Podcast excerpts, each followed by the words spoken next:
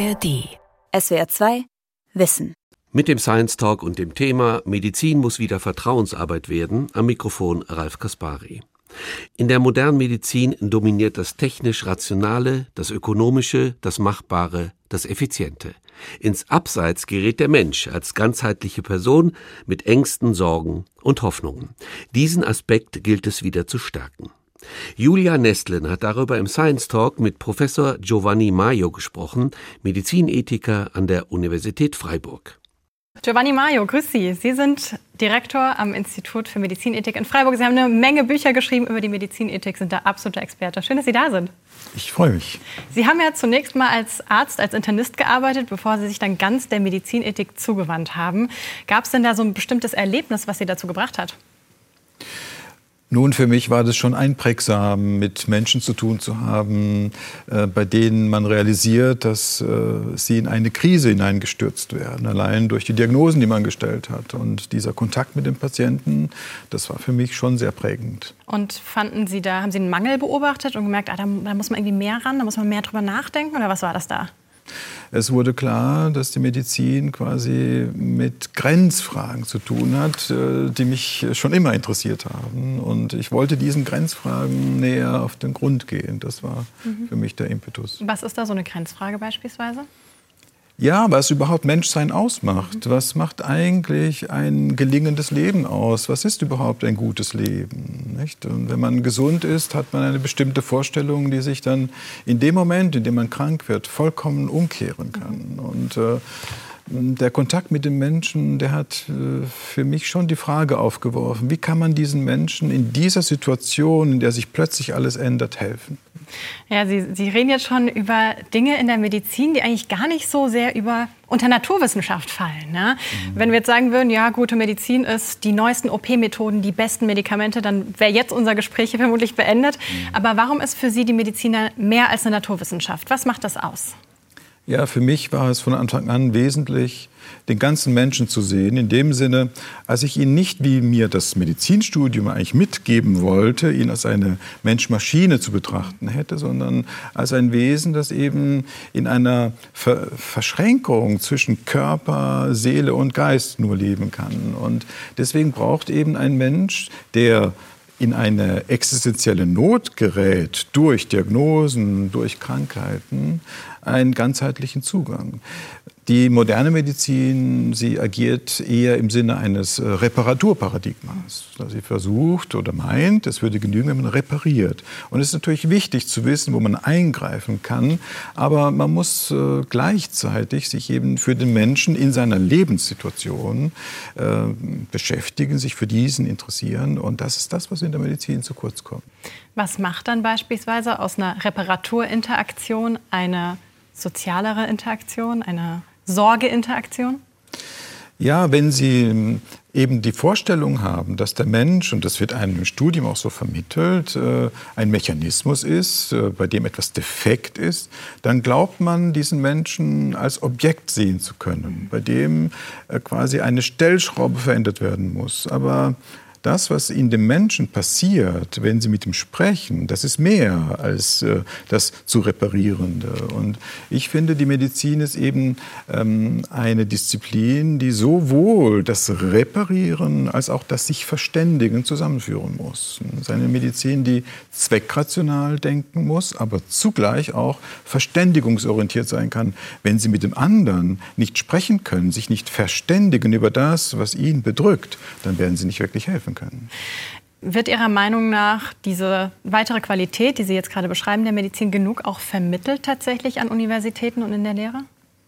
Wir haben da auf jeden Fall Fortschritte gemacht. Mhm. Wir haben Gesprächsführung, wir haben eine medizinische Psychologie, wir haben noch ethische Fragen.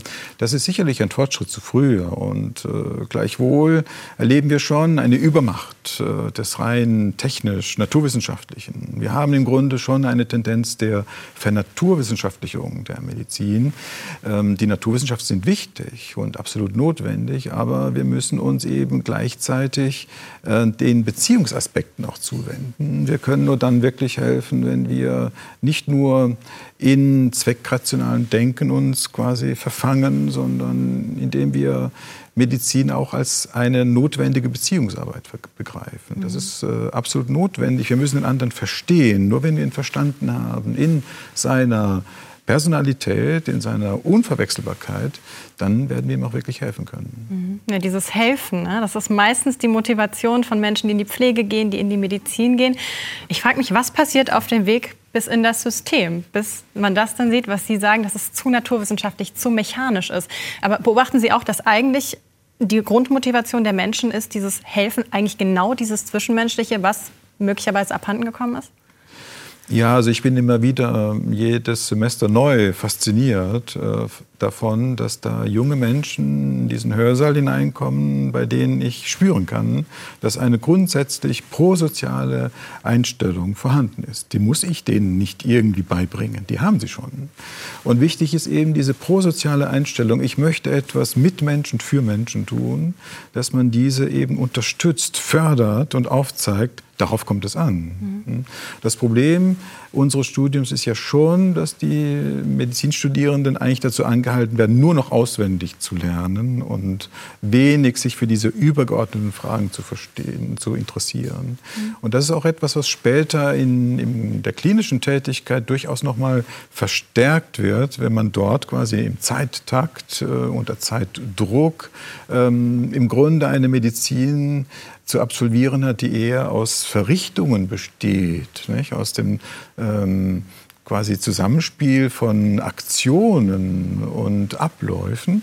Und da gerät aus dem Blick, dass äh, Medizin eben nicht nur eine Aktion am Menschen sein darf, sondern zugleich eine gelingende Interaktion sein muss. Mhm. In diesem Zusammenspiel von Aktion und Interaktion erst äh, können wir Medizin wirklich als eine menschliche Medizin begreifen, die dem anderen dient. Wenn wir mal den Blickwinkel der Patientin oder des, Patienten einnehmen, ja. was für Bedürfnisse sehen Sie denn bei einem kranken Menschen, außer eben repariert zu werden, außer dass das Bein wieder ganz wird? Ja, jeder Mensch, der mit einer Diagnose konfrontiert wird, der Symptome hat, die ihn zum, zur Ärztin, zum Arzt bringen, äh, hat ja die Hoffnung, dass diese Ärzte, dieser Arzt herausfindet, woran das liegt, aber zugleich die Hoffnung, dass dieser Arzt auch versteht, äh, wie es einem geht. Deswegen muss die Medizin ja sowohl herausfinden, was man hat, als auch sich dafür interessieren, wer der andere ist. Mhm. Das ist das Zusammenspiel. Und die Patientinnen und Patienten erhoffen sich genau das. Jemand, der sehr viel kann, aber zugleich auch jemand ist, nämlich eine Persönlichkeit, die eben die Belange des kranken Menschen ernst nimmt, die sich dafür interessiert, die aufmerksam ist, die äh, auch mitfühlen kann und dann eben in die Richtung geht, die für den Patienten wichtig ist. Das ist das, was ich als Sorge begreife. Mhm. Dass wir sagen, wie können wir eine Medizin auf den Weg bringen, bei der man sagen kann, es ist eine Medizin der Sorge. Das heißt, eine Medizin kann nur dann wirklich eine Medizin der Sorge sein, wenn sie von der Sorge des anderen aus startet und sagt, ich muss die Sorge des anderen verstehen. Wenn ich die verstanden habe, dann kann ich meine Sorge auf ihn hin überhaupt erst definieren. Und die moderne Medizin ist weit davon entfernt, überhaupt erst einmal den anderen in seinen Problemlagen zu verstehen. Die Medizin hat ja nicht einfach nur die Aufgabe, eine Krankheit festzustellen und wegzumachen. Oft geht das gar nicht, sondern sie muss im Grunde Lebensprobleme lösen. Und das kann sie nur, wenn sie erfährt, wer der andere ist. Und deswegen versuche ich den Studierenden auch mitzugeben, wie wichtig es ist, neugierig zu bleiben für diese Patienten, die äh, alle für sich genommen ein neues Universum darstellen. Wenn Sie jetzt über die Sorgen sprechen, die ein Patient oder eine Patientin haben könnte, können wir die ein bisschen beschreiben? Was können das für Themenfelder sein? Ja, die Themenfelder berühren eben die gesamte Existenz. Also wenn Sie zum Beispiel ein, eine Patientin nehmen, mit der Sie sprechen müssen, das musste ich so oft, äh, bei der Sie sagen müssen, dass sie Krebs hat. Mhm. Was bedeutet das? Mhm. Da können Sie nicht sagen, ja, das machen wir weg und, äh, und dann ist alles gut oder da machen wir jetzt nicht Chemo und dann ist alles gut. Nein, also allein diese Diagnosestellung verändert, mhm. verändert Bewusstsein, verändert Selbstbild und das muss man verstanden haben, was das bei der anderen Person hinterlässt, um dann quasi die Sorge als einen Prozess zu begreifen. Man kann Sorge nicht verwirklichen im Sinne einer Behandlung, sondern müssen zugleich begleiten. Nur wenn wir begleiten wollen, im Sinne eines ähm, dabei bleiben, mhm. ne? dass da ein Prozess sich entwickelt. Die Patientin muss erst einmal damit klarkommen. Sie braucht Zeit, um sich in ein neues Verhältnis zu dieser neuen Situation setzen zu können. Und deswegen braucht man eben Werte, die jenseits des Reparierens liegen. Sie müssen Geduld haben. Mhm. Sie müssen aufmerksam sein können, sie müssen zuhören können. Wenn sie das nicht können, dann können sie nicht helfen. Weil das Zuhören ist, finde ich, die zentrale Leistung der Ärzte und Ärzte, weil nur über das Zuhören können sie der anderen Person vermitteln, dass sie sie ernst nehmen und dass sie als Individuum gesehen wird, aber auch, dass sie durch die Geduld, die beim Zuhören mit enthalten ist, signalisieren, sie lassen sie nicht fallen. Sie bleiben dabei. Und dadurch entsteht ein gutes Gespräch. Und nur auf diese Weise können Sie Menschen helfen, indem Sie ihnen über diese Zuwendungsleistung als Teil der Sorge den Menschen das Gefühl geben können, dass sie mit ihrer Sorge nicht mehr alleine sind. Das ist das Heilsame daran. Mhm. Ich finde ganz interessant, weil Sie sagen, ne, Anamnesegespräch ist meistens die erste Interaktion, ein Gespräch. Aber Sie sagen, eigentlich hat das heutige Konzept von Gespräch, was man oft findet, gar nicht den Namen Gespräch verdient. Warum? Wir reduzieren in der Medizin das Gespräch auf das Einholen von Informationen. Und das ist natürlich auch wichtig, aber der eigentliche Sinn des Gesprächs äh, liegt nicht darin, einfach Informationen abzufragen, sondern im Sprechen mit dem anderen und so auch unsere deutsche Sprache. Wir sprechen mit jemand anderem, etwas Gemeinschaftliches zu verwirklichen, wodurch eine Beziehung entstehen kann. Ne, das Gespräch ist die Chance, eine Beziehung zu etablieren, bestenfalls eine Vertrauensbeziehung zu ermöglichen. Und diese Beziehungserfahrung, die Erfahrung, dass da zwei Menschen miteinander reden und auf diese Weise etwas Gemeinschaftliches machen, diese Beziehung kann dann heilsam sein in der Weise, dass äh, Patientinnen und Patienten, die die Chance haben, mit jemand anderem zu sprechen, das Gefühl haben, dass äh, es jetzt leichter ist. Hm? Man, wir, unsere Sprache sagt das auch, man kann etwas wegerzählen. Mhm. Wenn Sie das Gefühl haben, der andere interessiert sich wirklich dafür und Sie können einfach nur erzählen, dann sind Sie hinterher erleichtert und auch beruhigt. Und Sie haben das Gefühl, dass Sie das teilen konnten. Wir sagen das auch, mitteilen, in dem Sinne, als wir mit dem anderen etwas teilen können, wenn die wirklich sprechen. Und das muss man auch bei einem Anamnesegespräch sich neu vergegenwärtigen. Das ist eine Riesenchance, dieses Gespräch. Man sollte es nicht äh, als ein Verhör äh, ansehen, sondern als Einstieg in eine neue Beziehung. Mhm. Sie sprechen jetzt ja ganz viel von Geduld, was ich mir im heutigen medizinischen Betrieb ganz schwer nur vorstellen kann. Da herrscht ja viel Zeitdruck. Wie kann da Geduld dazukommen? Ist es einfach, sich mehr Zeit zu nehmen? Ansonsten wird ja eher Geduld von Patienten verlangt. Ne? Ja, das haben Sie richtig diagnostiziert. Wir, die Geduld ist im Grunde etwas äh, ähm, Negatives. Mhm. Aber das ist äh, ein Irrtum anzunehmen, dass die Geduld, wie wir heute in der modernen Medizin eigentlich wahrnehmen, eher ein Störfaktor ist. Das ist ein Irrtum. Die Geduld ist äh, eine zentrale Tugend für die Medizin, weil sie in Ungeduld nicht helfen kann. Hm? Wenn sie ungeduldig sind, werden sie nicht verstehen. Und die moderne Medizin ist eigentlich so aufgebaut, dass es Anreize gibt für alle Ärztinnen und Ärzte, schneller zuzuhören, zum hm. Beispiel. Was ein Widersinn ist. Wenn Sie unter Zeitdruck zuhören müssen, werden Sie unterbrechen. Und wenn Sie unterbrechen, ist das quasi das Signal, das, was ich zu sagen habe, ist wichtiger als das, was du jetzt gerade sagst. Mhm. Deswegen müssen wir nochmal anerkennen, was diese Zuhörleistung bedeutet. Das bedeutet nämlich dem anderen ein Anerkennungsverhältnis zu zollen. Ich erkenne dich an als eine Person, die etwas zu sagen hat und von der ich mir etwas sagen lasse jetzt in diesem Moment. Eine Person, bei der ich zum Ausdruck bringe, allein durch das Zuhören, dass das, was Sie jetzt sagen wollen, bedeutsam ist, dass es wichtig ist. Und wenn wir eben keine Zeit haben dürfen für die Gespräche, für das Zuhören, für das sich zuwenden, dann hat die andere Person das Gefühl, dass sie tatsächlich nur eine Nummer ist, die gar nicht gesehen wird, die gar nicht als Individuum tatsächlich wahrgenommen wird und fühlt sich demoralisiert. Und das Zentrale des Zuhörens und auch des Sprechens ist ja, dass wir auf diese Weise dem anderen eine neue Form der Selbstachtung vermitteln können, indem wir auf diese Weise, indem wir zuhören, vermitteln, wichtig ist das, was du jetzt sagst. Und dadurch empfindet sich die andere Person selbst als wichtig, als neu geschätzt und hat dadurch die Chance, auch ein neues Selbstwertgefühl zu erlangen. Wenn man jetzt auf die Gesellschaft guckt, wenn man als kranker Mensch sich darin findet, häufig ist dann eher so, ja, ich will dem Arzt ja nicht zu viel Zeit stehlen. Ne? Also der kranke Mensch fühlt sich eher kleiner als, als die medizinische Person. Ist das auch eine gesellschaftliche Frage, wie wir kranke Menschen betrachten? Ja, auf jeden Fall. Die ganze Gesellschaft betrachtet eigentlich den kranken Menschen als eine Person, die einfach nur bestimmte Prozeduren äh, erleiden muss und dann ist alles gut. Und äh, wir begreifen auch Medizin im Grunde als eine Durchschleusungsdisziplin, äh, bei der quasi die Abläufe strikt vorgegeben sind und Patienten einfach dann äh, wie in einer Fabrik äh, fließbandartig abgefertigt werden sollen. Und das ist ein falsches Denken. Hm? Äh, wir müssen anerkennen, dass die Medizin es grundsätzlich damit zu tun hat, dass hier Sachlichkeit und Zwischenmenschlichkeit zusammengeführt werden müssen.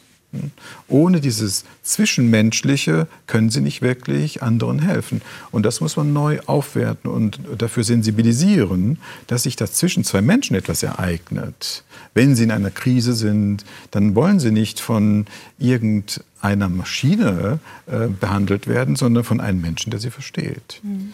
Ein Mensch, der Verständnis hat, der aber auch die Fähigkeit hat, durch dieses Verständnis auch die eigene Angst zu nehmen, zum Beispiel. Hm, Zukunftsängste, hm, die man dann hat was soll aus mir werden und so weiter. Hm? Das ist das, was Maschinen nicht können. Und deswegen müssen wir Medizin als eine zwischenmenschliche Praxis begreifen, für die wir auch Strukturen vorhalten müssen, die viel mehr Ruhe in das System reinbringen müssen.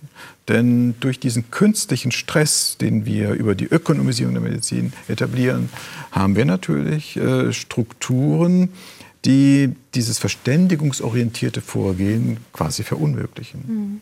Sie sprechen da gerade von der Durchschleusungsmedizin. Was könnte man denn anders machen? Also was für andere Anreize könnten denn Krankenhäuser an ihr medizinisches Personal setzen? Ja, es ist eben sehr wichtig, dass die professionellen Berufe, die Heilberufe, die Ärztinnen und Ärzte, die Pflegenden, Physiotherapeuten, alle, dass man ihnen eine Zeitautonomie zurückgibt. Sie müssen selber entscheiden können, wie viel Zeit ein Patient braucht. Wenn Sie das zu sehr eintakten, wie in der Pflege zum Beispiel, dass Sie sagen, Sie haben dann nur drei Minuten Zeit für, dann entsteht kein Gespräch, dann entsteht auch keine Beziehung, weil Sie dann sofort beim anderen sind und so weiter. Wir müssen ähm, dafür sorgen, dass in der Medizin ähm, auch Räume geschaffen werden, äh, durch die ermöglicht wird, dass Patientinnen und Patienten in aller Ruhe mit den Ärzten und Ärzten zum Beispiel äh, sprechen können. Wenn sie das nicht können, fühlen sie sich ähm, nicht wahrgenommen und auf diese Weise äh, werden auch ähm, Heilungsprozesse ähm, auch unter, unterbunden. Denn das Gespräch hat ja eine heilsame Wirkung, hm, indem es in einem selber viel Positives bewirken kann, wenn es ein gelingendes Gespräch ist. Und das gelingende Gespräch ähm, ist ja nur möglich, wenn äh, in dieser Zeit, in der man spricht, ähm, alles andere still bleiben kann. Hm? Das ist ein Gespräch. Mhm. Hm? Äh, ich habe das oft so empfunden, auch früher schon, wenn ich mit einem Piepser äh, in der Tasche spreche und ich weiß, er könnte jederzeit äh, piepsen, ist das Gespräch dadurch verfremdet. Hm? Nicht? Das Gespräch braucht äh, einen eigenen Raum, hm, in dem quasi der Aktionismus unterbunden wird. Das echte Gespräch hat etwas Beruhigendes. Hm. Das echte Gespräch ist quasi ein Innehalten. Und dann spricht man über das Wesentliche. Hm. Und die Studien zeigen ja, dass die Patienten nicht erwarten, dass man jetzt 20 Minuten mhm. am Stück sprechen kann, sondern mhm. es genügen nur fünf Minuten. Mhm dass sie in Ruhe reden können. Aber die Wirklichkeit ist so, dass sie schon nach wenigen Sekunden unterbrochen werden. Hm? Und diese Wirklichkeit, die muss man verändern. Wie wäre das möglich? Ja, indem man Bewusstsein schafft dafür, mhm. dass äh, wir in der Medizin einen Fehler begehen, wenn wir von einem mechanistischen Menschenbild ausgehen. Hm? Das ist der, der Grundfehler das Menschenbild, das wir quasi der Gesamtmedizin unterlegt haben, mechanistisch zu denken. Wir müssen den Menschen sehen als eine leibseelische Einheit, die grundsätzlich von Anfang an und durch das ganze Leben hindurch verletzlich ist. Mir scheint jetzt, dass Sie beschreiben, dass ein Gespräch sozusagen unterschätzt wird, auch was seine Heilsamkeit angeht. Wenn wir jetzt versuchen, das messbar zu machen, kann man das vergleichen mit dem Placebo-Effekt, dass allein durch ein Vertrauen, durch ein, eine medizinische Person, die mir mit mir Vertrauen gibt, der, der ich Vertrauen auch entgegenbringe, mich gesünder machen kann auch in dem Moment?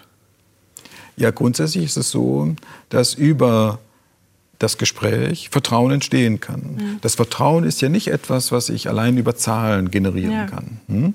Also wenn die Zahlen nicht stimmen, dann hat man ein, eine Schwierigkeit, vertrauen zu können. Aber durch Zahlen, die gut sind, entsteht per se kein Vertrauen, hm? sondern eine Grundbereitschaft erst einmal. Und das Vertrauen ist etwas, was sich quasi in der Interaktion erst einstellt. Mhm. Wenn Sie mit einem Menschen zu tun haben, dann entsteht das sehr schnell. Und wenn Sie dann so ein Vertrauensverhältnis gestiftet haben, dann ist es so, hm, wie wenn zwei Menschen äh, ein Bündnis geschmiedet hätten. Hm? Ein Bündnis, das quasi dann trägt, wo sie dann überall hin gemeinsam gehen können. Aber wenn Sie am ersten Gespräch schon Zeit sparen wollen, dann entsteht dieses Bündnis nicht. Und dann gehen Sie im Grunde losgelöst voneinander oft in unterschiedliche Richtungen. Das klingt so, als sähen Sie den Patienten, die Patientin auch selbst in der Verantwortung dazu beizutragen zur Heilung. Aber auf jeden Fall. Mhm. Der Patient ist der größte Experte seiner Krankheit. Mhm. mhm. Und ich finde eben, dass die Medizin nicht die Aufgabe haben soll, dem anderen zu sagen, was er zu tun hat, mhm. sondern die Aufgabe in sich verspüren muss, dem anderen dabei zu verhelfen, gesundheitsfördernd äh, zu werden. Und das hat etwas mit der eigenen Sicht auf die Dinge zu tun. Insofern, wenn ich von Sorge spreche, meine ich damit im Grunde den Auftrag, in dem anderen auch Entwicklungspotenzial zu sehen, den anderen zu fördern in seinen Ressourcen. Ähm, kein Mensch ist nur krank. Jeder Mensch hat gesunde Anteile. Und diese gesunden Anteile muss man fördern, weil wenn der Mensch quasi nicht aus sich selbst heraus auch so einen Willen entwickeln kann, etwas für sich zu tun, können sie nicht von außen einfach heilen. Wie können denn jetzt Ihre Gedanken, Ihre Anstöße, Ihre Impulse, die Medizin in ein anderes Licht zu rücken, anders zu betrachten, in die Praxis runtersickern? Wie passiert das? Ja, ich finde, dass die Medizin sehr wenig über das nachdenkt, was für sie ganz wesentlich ist. Und äh, mein Anliegen ist es, äh, auf diese grundlegenden Fragen zu sprechen zu kommen, um ähm, der Medizin auch die Chance zu geben, über sich selber neu nachzudenken und anzuerkennen, dass das Zwischenmenschliche in der Medizin nicht einfach nur ein Sahnehäubchen ist, das man noch drauf macht, sondern dass das die eigentliche Quelle dessen ist, wofür die Medizinstudierenden in die Hörsäle gekommen sind, nämlich die Quelle für die Definition dessen, was für den anderen gut ist. Mhm. Also müssen Ärztinnen und Ärzte ihre Bücher lesen? Oder wie, wie kommt das zu Ihnen?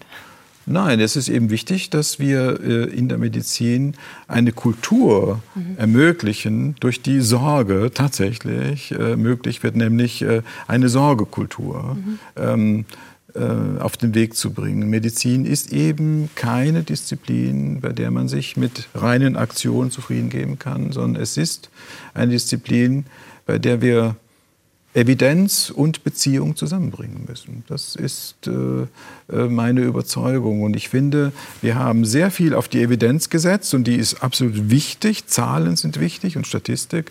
Aber die Beziehungsarbeit und äh, das, was zwischen Menschen passiert, das ist äh, ein Stück weit äh, ähm, unterbewertet worden. Und das muss man neu aufwerten, damit ähm, das Naturwissenschaftliche und das Zwischenmenschliche wieder zu einem gemeinsamen Amalgam werden können. Hm. Das wäre der Medizin. Wo sehen Sie die Verantwortung dafür, das zu ermöglichen, dass sich das System ändern kann? Oder? Ja, die Welt kann man nur verändern, indem man Bewusstsein verändert. Mhm. mhm. Man muss eben das Bewusstsein dafür stärken, dass äh, kranke Menschen nicht repariert werden wollen allein. Mhm. mhm. Das Bewusstsein dafür stärken, dass die Medizin im Grunde zwischen einem zweckrationalen Denken und einem verständigungsorientierten reflektierten Denken agieren muss und dass sie äh, auf diese Weise zwei Zugänge auf den Menschen zusammenführen muss. Der Mensch als Körper, der bestimmte Veränderungen hat, die man vielleicht äh, nochmal ähm, entsprechend zurechtrücken kann, aber als eine äh, leib-seelische Einheit, bei der quasi dieser Körper Auswirkungen hat auf die Seele und das Denken und andersrum. Dieses Zusammenspiel von Geist, Seele und Körper, das ist das Spannende. Und das muss man, für dieses Zusammenspiel muss man neu sensibilisieren. Äh, wie können wir da sensibilisieren? Weil die, selbst wenn Ärztinnen und Ärzte sich dessen bewusst sind, das auch so sehen wie Sie, das System lässt es ja nicht wirklich zu, dass sie so agieren können, wie sie gerne möchten. Ja, deswegen ist ja meine Zugrichtung auf diese elementaren Werte zu setzen und die Bedeutsamkeit dieser Werte zu unterstreichen, um auf diese Weise aufzuzeigen, dass die gegenwärtige Ausrichtung der modernen Medizin in die falsche Richtung geht. Mhm. Die Medizin muss sich nicht etwa rückbesinnen auf das, was früher war, denn früher war das nicht viel besser, nicht? Da waren die Ärztinnen und Ärzte sehr herablassend auch. Hm? Das, da wollen wir nicht zurück. Aber wir müssen eben zu einem ähm, dialogischen Verständnis von Medizin zurück, hm? zu einer verständigungsorientierten Form von Medizin hin. Und äh, dafür brauchen wir eben das Bewusstsein, dass die gegenwärtige Ausrichtung der Medizin diesen Zwischenmenschlichen zuwiderläuft. Hm? Wir haben einen Abbau des Zwischenmenschlichen durch die Zeitökonomie, die verhängt wird. Wir haben eine Gefährdung des Vertrauensverhältnisses dadurch, dass den Ärzten auch äh, Anreize gesetzt werden, ähm, zwischen dem Wohl des Patienten und dem Wohl des Klinikums entscheiden zu müssen. Das mhm. ist ganz schlecht wenn quasi eine solche, ähm, ein solcher Zielkonflikt verhängt wird. Das ist für das Vertrauensverhältnis deletär. Mhm. Und das darf nicht sein. Die Ärztinnen und Ärzte müssen eben die innere Freiheit haben können, sich für das Wohl des Patienten einsetzen zu können, ohne dafür vom System möglicherweise belangt zu werden, dass man eben nicht genügend Ressourcen, nicht genügend äh, Einnahmen generiert hat oder zu viel ausgegeben hat. Wichtig ist eben, dass wir ähm, für die Medizin anerkennen, dass Medizin eine soziale Praxis ist. Ist das dann etwas, was Sie im Ethikrat beispielsweise besprechen, wo sich die Politik dann tatsächlich daran orientiert oder Krankenhäuser? Also ne, Ihre Gedanken sind ja etwas wert, aber wie kann es dazu kommen, dass sich wirklich etwas ändert? Ja, mit diesen Gedanken müssen wir eben äh, entsprechend ähm, argumentativ unterstützen, ja. um auf diese Weise zu überzeugen. Mhm. Und wenn Sie jetzt die gegenwärtige Diskussion nehmen, sehen Sie ja schon, dass äh, äh auch die Gesundheitspolitik durchaus das Problem der Fehlanreize sieht. Mhm. Mhm. Erkennen Sie endlich an, nach 20 Jahren der Fehlentwicklung, erkennen Sie sie jetzt endlich an. Also irgendwann muss ein Groschen gefallen sein. Mhm. Und deswegen spreche ich auch von Geduld, verstehen mhm. Sie? Sie können nicht äh, ähm, den Anspruch erheben, Sie sagen etwas und dann verändert sich mhm. etwas. Aber Geduld bedeutet, dran zu bleiben. Unbeirrt dran zu bleiben. Sich nicht beirren zu lassen. Mhm. Äh, und wenn man eine Einsicht in das Gute hat, dann muss man dranbleiben. Auch wenn die ganze Welt in eine andere Richtung geht, kann man nicht doch die Definition des Guten nach dieser falschen Richtung ausrichten, aus, äh, sondern dann muss man eben sagen, ja, man muss so lange für das Gute einstehen, hm, bis äh, äh, die Einsicht da ist, auch bei den anderen. Mhm. Und da darf man nicht nachlassen. Mhm. Und ich sehe durchaus Potenzial. Ich sehe ja, es verändert sich ein bisschen was. Ne? Also jetzt haben wir die Kinder- und Jugendmedizin soll ja rausgenommen werden aus äh, den Fallpauschalen. Die Pflege haben wir schon rausgenommen. Also es entwickelt sich etwas und wir sind momentan in einer Phase der Dynamik, würde ich sagen. Mhm. Hin zu einer vielleicht besseren, zu einer guten Medizin. Vielen Dank, Giovanni Mario, fürs Gespräch. Ich bedanke mich. Das war SWR2 Wissen heute mit dem Science Talk und dem Thema Medizin muss wieder Vertrauensarbeit werden. Meine Kollegin Julia Nestlen hat mit dem Freiburger Medizinethiker Giovanni Maio gesprochen. Sie können diese Sendung nachhören. Infos dazu finden Sie auf unserer Homepage www.swr2.de-wissen. Sie können sich den Talk auch als Video ansehen. Infos dazu finden Sie in der ARD Mediathek unter Science Talk. SWR2 Wissen Manuskripte und weiterführende Informationen zu unserem Podcast und den einzelnen Folgen gibt es unter swr2wissen.de.